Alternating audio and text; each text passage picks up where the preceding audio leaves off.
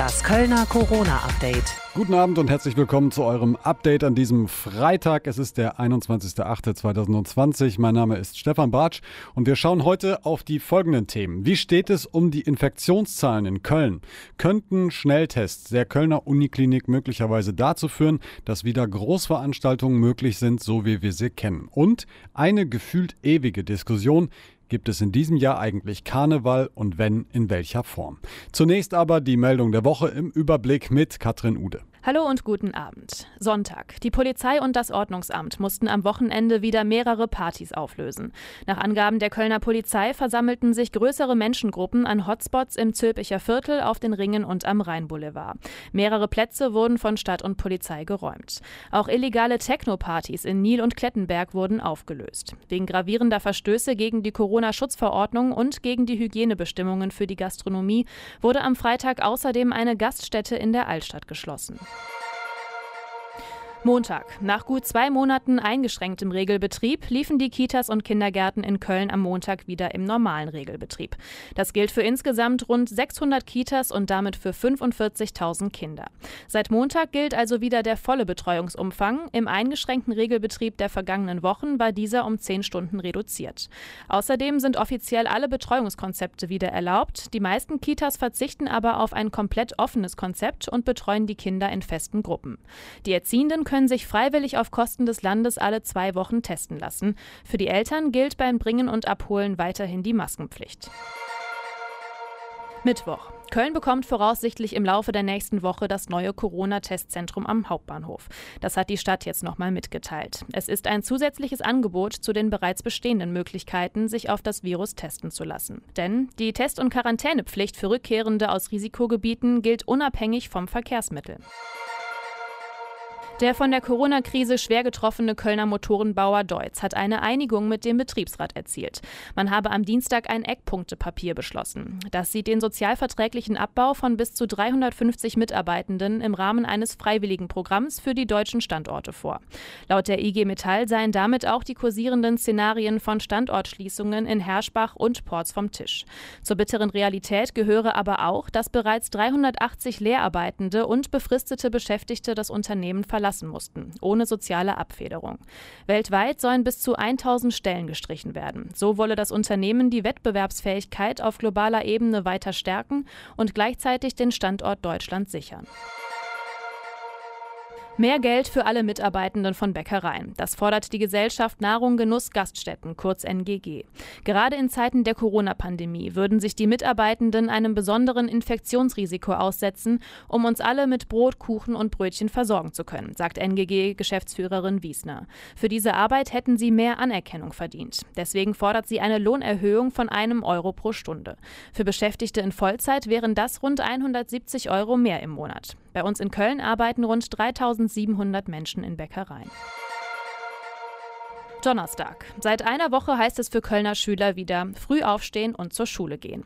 Für die Kölner Schulpflegschaft, die die Sicht der Eltern und der Schülerschaft vertritt, war der Start trotz vereinzelter Corona-Fälle zwar ganz ordentlich, dennoch gibt es Kritik. So fehlen für Lutz Tempel von der Pflegschaft vor allem ausreichend Corona-Tests. Es sind wenige Fälle, das ist richtig. Es ist aber auch so, dass es anscheinend auch kein richtiges Konzept gibt, mit diesen Fällen umzugehen. Das ist etwas, was die Eltern schon besorgt. Also teilweise sind Geschwisterkinder, weiß man oder hört man, äh, an Corona erkrankt, aber die anderen Kinder gehen trotzdem in die Schule. Deswegen werden sie wiederum von anderen Kindern ausgegrenzt.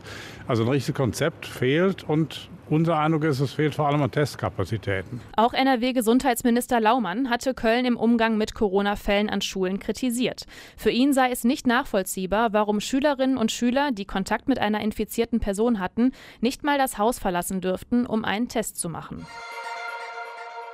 Im Testzentrum am Kölner Flughafen sind bislang fast 26.000 Menschen auf Corona getestet worden. Davon hatten 333 ein positives Testergebnis. Das sind etwas mehr als ein Prozent. Gezählt wurden hier die Reisenden seit Ende Juli. Das geht aus jetzt vorgelegten Zahlen des NRW-Gesundheitsministeriums und der Kassenärztlichen Vereinigung hervor. Freitag. Mit der großen Mülheimer hat die erste Gesellschaft im Kölner Karneval den Rosenmontagszug 2021 abgesagt.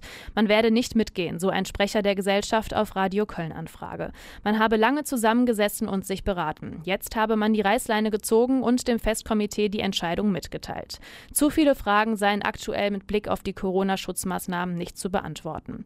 Eine verbindliche Anmeldung für den Rosenmontagszug und damit auch ein finanzielles Risiko einzugehen, sei gegenüber den Mitgliedern Mitgliedern einer Familiengesellschaft nicht zu verantworten.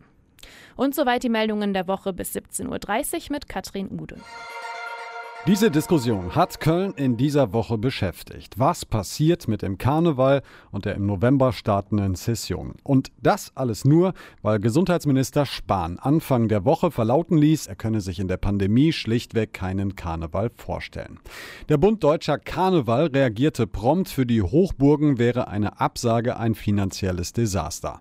Auch Christoph Kuckelkorn, Präsident vom Festkomitee Kölner Karneval, meldete sich schnell. Auch er zwar skeptisch, aber eine ganze Absage wohl kaum eine Option. Also ich kann mir derzeit nicht vorstellen, dass Straßenkarneval so wie im Quartier Lateng funktioniert, dass sich Menschen auf der Straße treffen, äh, eng zusammenstehen, feiern, Alkohol konsumieren, sich an Kiosken und Supermärkten bedienen. Äh, das ist auch nicht so richtig der Kern unseres Karnevals, klar, aber das ist eine Ausprägung des Karnevals, mit der wir seit vielen Jahren leben. Das kann ich mir nicht vorstellen. Wir haben begonnen, Empfehlungen zu erarbeiten, äh, Hygienekonzepte zu erarbeiten. Diese Konzepte liegen im Augenblick beim Gesundheitsministerium NRW, werden da wissenschaftlich bewertet und kommen dann als Handlungsempfehlungen zurück.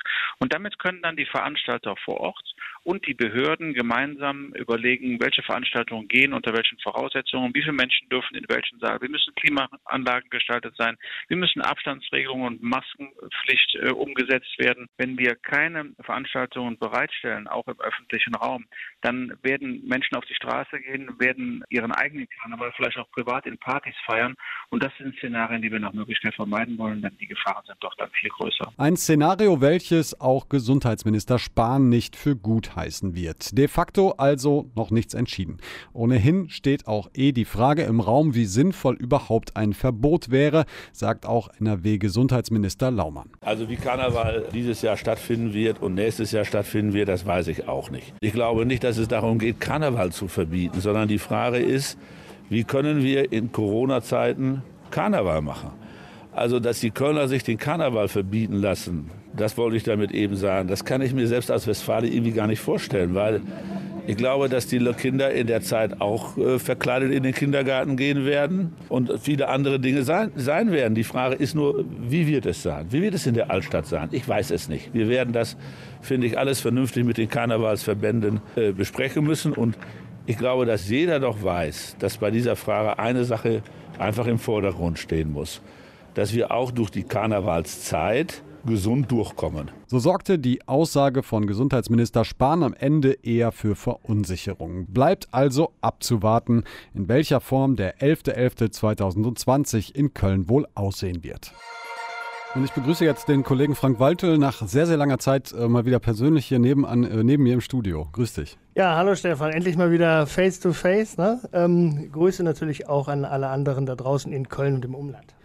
Frank, äh, wollen wir heute mal wieder nach langer, langer Zeit auf die aktuellen Zahlen gucken? Denn darauf äh, schauen gerade eigentlich, schauen ja nicht nur ganz Köln, sondern ganz Deutschland schaut immer wieder auf die aktuellen Zahlen, weil sich immer wieder viel verändert. Wie sieht es aktuell in Köln aus, Stand heute Freitag? Also es zeigt sich auch heute in Köln das, was sich in den letzten Tagen gezeigt hat. Wir haben einen Anstieg, einen ja, weiter kontinuierlichen Anstieg, Anstieg der Fallzahlen.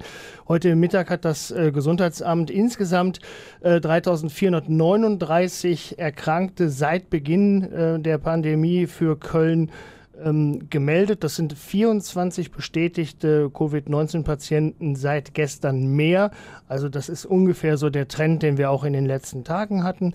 Die wichtige Inzidenzzahl, also dieser Schwellenwert, dieser ähm, Sieben-Tage-Wert, äh, der dann äh, möglicherweise die ähm, Behörden dazu zwingt, Maßnahmen wieder zu verschärfen, der liegt äh, bei uns knapp unter 16, ist also im Vergleich zu gestern ähm, nochmal gesunken. Da waren wir um die 17 14 rum.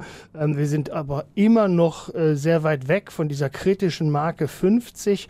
Ähm, auch das eine stabile Entwicklung für Köln. Insgesamt äh, vielleicht nochmal ein Blick äh, auf die Krankenhäuser. 24 Patienten äh, werden wegen Covid-19 im Moment in Köln behandelt. Zehn auf der Intensivstation.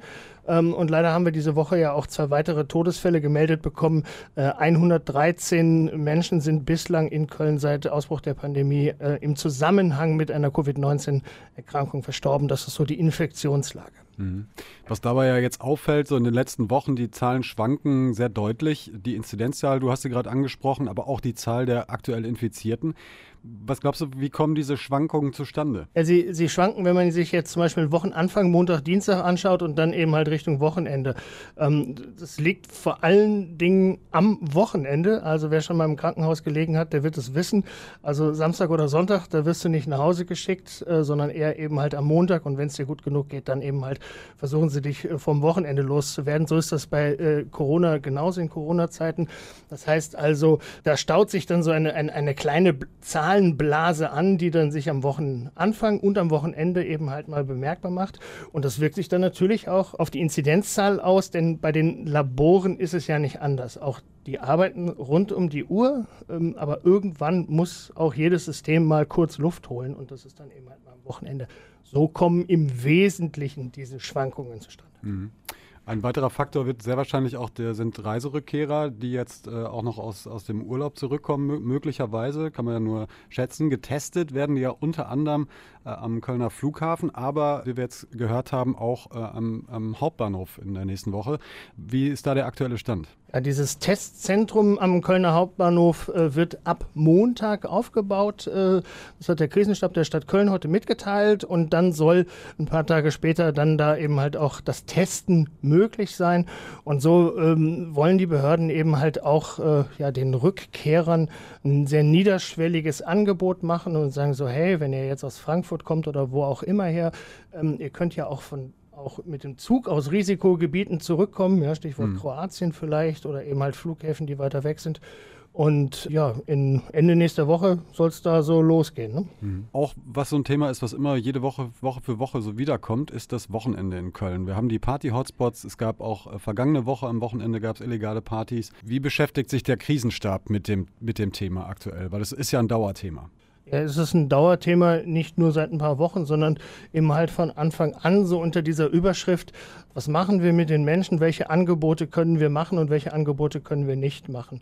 Der Pop-up-Biergarten, der jetzt am Rheinufer neu aufgemacht hat, der soll ja, ja die, die Situation in der Altstadt entlasten. Da liegt, gibt es noch kein Fazit. Also das schaut man sich an und da gibt es auch bestimmt innerhalb des Krisenstabes einen Zwischenstand. Ich kenne ihn aber nicht. Mhm und dann wird man das bewerten, ist das gut oder schlecht.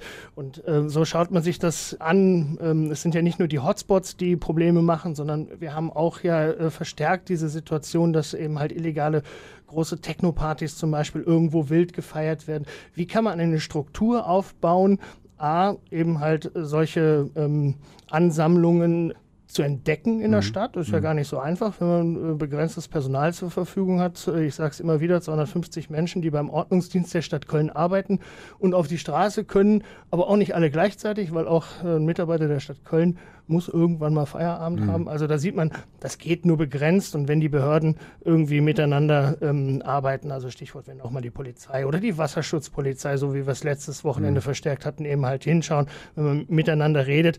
Also solche Details werden da besprochen, wie können wir das noch effektiver machen. Mhm. Danke, Frank Walte, für äh, deine Einschätzung bis hierhin. Sehr gerne und dann bis nächste Woche. Irgendwie klammern wir uns ja an alles, was ansatzweise ein wenig Mut macht in dieser Pandemie. Zum Beispiel, wenn jemand sagt, das mit dem Impfstoff könnte im Winter schon soweit sein. Auch wenn andere genau das Gegenteil sagen. Aus der Uniklinik in Köln kommt auch so ein Mutmacher. Da forschen Experten nämlich an einem Corona-Schnelltest. Konstantin Klostermann hat sich da schlau gemacht. Konstantin, grüß dich. Hallo Stefan. Gehen wir gleich in Medias Res. Wie schnell soll denn dieser Test sein? Ja, der soll innerhalb von einer Dreiviertelstunde dir sagen, ob du äh, äh, Corona hast oder nicht. Ähm, das läuft äh, wie bei einem bisherigen Corona-Test auch. Da wird ein Abstrich gemacht aus dem Rachen äh, und dann äh, wird es allerdings ein bisschen anders. Dann wird dieser Abstrich in eine Flüssigkeit getunkt. Diese Probe wird dann erhitzt, erst auf 98 äh, Grad und dann auf 65 Grad und äh, dann verfärbt sich diese Tinktur und an der Farbe kannst du dann eben erkennen, ob du positiv bist oder nicht. Ähm, weiterer ähm, ja, positiver Nebeneffekt, äh, günstiger als die bisherigen Tests sind diese Schnelltests dann auch noch. Klingt ja erstmal alles super, der Haken, aber wahrscheinlich so der Faktor Zeit, oder? Ja, es wird leider noch ein paar Monate dauern, bis dieser Test dann tatsächlich auf den Markt kommt. Äh, momentan wird an der Uniklinik noch an der Sensitivität gefeilt, also an der Präzision des Tests. Äh, die ist schon sehr gut, äh, das kann man nicht anders sagen. Aber die Forscher an der Uniklinik haben da ganz hohe Ansprüche. Die soll unbedingt den sogenannten Goldstandard haben, den besten Standard überhaupt. Ähm, aber grundsätzlich funktioniert das Ding auch jetzt schon, sagt Professor Bernhard Schermer aus dem Forschungsteam. Dann brauche ich allerdings jemanden, der schon mal im Labor war, pipettieren kann und der das dann einfach irgendwo in der Ecke einer Notaufnahme beispielsweise durchführen kann. Und dann sind wir auch schon beim zweiten Grund, warum es noch ein wenig dauern wird. Äh, der Test muss nämlich noch irgendwie vom Handling her alltagstauglicher werden. Also da muss dann vielleicht eine Kartusche entwickelt werden, ähm, die dann leicht zu erhitzen ist oder irgendwie sowas. Also, dass man jetzt nicht so ein mobiles Labor da mitnehmen muss. Ähm, und am besten auch keinen äh, Campinggaskocher. Äh, aber da freut sich die Uniklinik dann auch auf Unterstützung von Firmen oder auch von Ingenieuren. Meldet euch bei uns über redaktion.radioköln.de. Wir stellen da gerne einen Kontakt her, denn Schnelltests könnten uns ja einen gehörigen Schritt zurück in die Normalität bringen. Ja, definitiv. Also, wenn jeder Arzt, jede Schwester, jeder Pfleger oder oder auch eigentlich jedes geschulte Personal diese Tests bedienen kann, dann könnten wir tatsächlich das gesellschaftliche Leben wieder deutlich hochfahren. Auch Professor Schermer sieht das so. Natürlich sagt er, Priorität hat der Gebrauch im Krankenhaus. Aber darüber hinaus? Denke ich natürlich auch an den Eingang von Schulen, an generell öffentlichen Gebäuden, vor Veranstaltungen, vor Fußballarenen. Das wäre natürlich absolut wünschenswert. Lass uns das aber doch nochmal durchspielen. Also mit laborunabhängigen Schnelltests könnte es theoretisch ja auch wieder Konzerte geben für zigtausend Menschen ohne Maske, also im Prinzip so wie früher. Ne? Ja, es klingt wirklich so schön, aber äh, ja, theoretisch ist das äh, möglich. Also es könnte zum Beispiel so aussehen, bei einem Fußballspiel oder bei einem Konzert zum Beispiel, die Zuschauer müssten dann früher kommen, die kriegen dann direkt vorm Stadion oder vor der Arena äh, von geschultem Personal diesen Abstrich genommen und dann müssen sie halt eine Dreiviertelstunde warten. Ähm, aber da könnte man natürlich auch irgendwie äh, das noch zum Happening machen und beim Warten auf das Ergebnis könnte es ja unter Abstandsregeln auch ein Kölsch geben oder so. Naja, und dann beim negativen Testergebnis geht es dann eben rein zum Konzert oder zum Spiel. Soweit äh, zumindest die Theorie. Äh, aber nochmal, so ein bisschen auf die Euphoriebremse müssen wir auch drücken. Äh, die Tests sind noch nicht so weit. Es dauert auch noch ein paar Monate. Aber Lanxess Arena-Chef Stefan Löcher ist auf jeden Fall von der Theorie schon mal sehr angetan. Da man natürlich dann sofort eine verbindliche Aussage hat, muss man natürlich dann gemeinsam mit Gesundheitsamt, Hygienekonzept und so weiter einmal übereinanderlegen. Aber ich finde die grundsätzliche Idee sehr, sehr gut. Und das ist ja auch verständlich, aber was sagt denn das Gesundheitsamt dazu?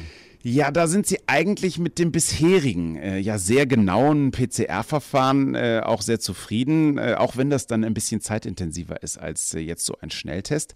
Denn da sagt man dann auch, äh, lieber etwas zu genau testen als zu ungenau. Aber äh, im Gesundheitsamt finden sie auch die Schnelltestvariante super, wenn sie denn dann in der Qualität auch gleichwertig ist. Das müssten dann Wissenschaftler beurteilen. Aber wenn dem so sein sollte, dann heißt es aus dem Gesundheitsamt, sei es durchaus vorstellbar, dass diese Schnelltests auch auch äh, Anwendungen finden und dann eben auch zum Beispiel Konzerte mit negativem Test äh, erlaubt werden können. Dann legen wir mal die Hoffnung in die Forscher an der Kölner Uniklinik. Danke, Konstantin, für die Infos bis hierhin. Sehr gerne. Danke auch. Und damit verabschiede ich mich für diese Woche. Euch ein schönes Wochenende. Macht's gut. Das Kölner Corona-Update.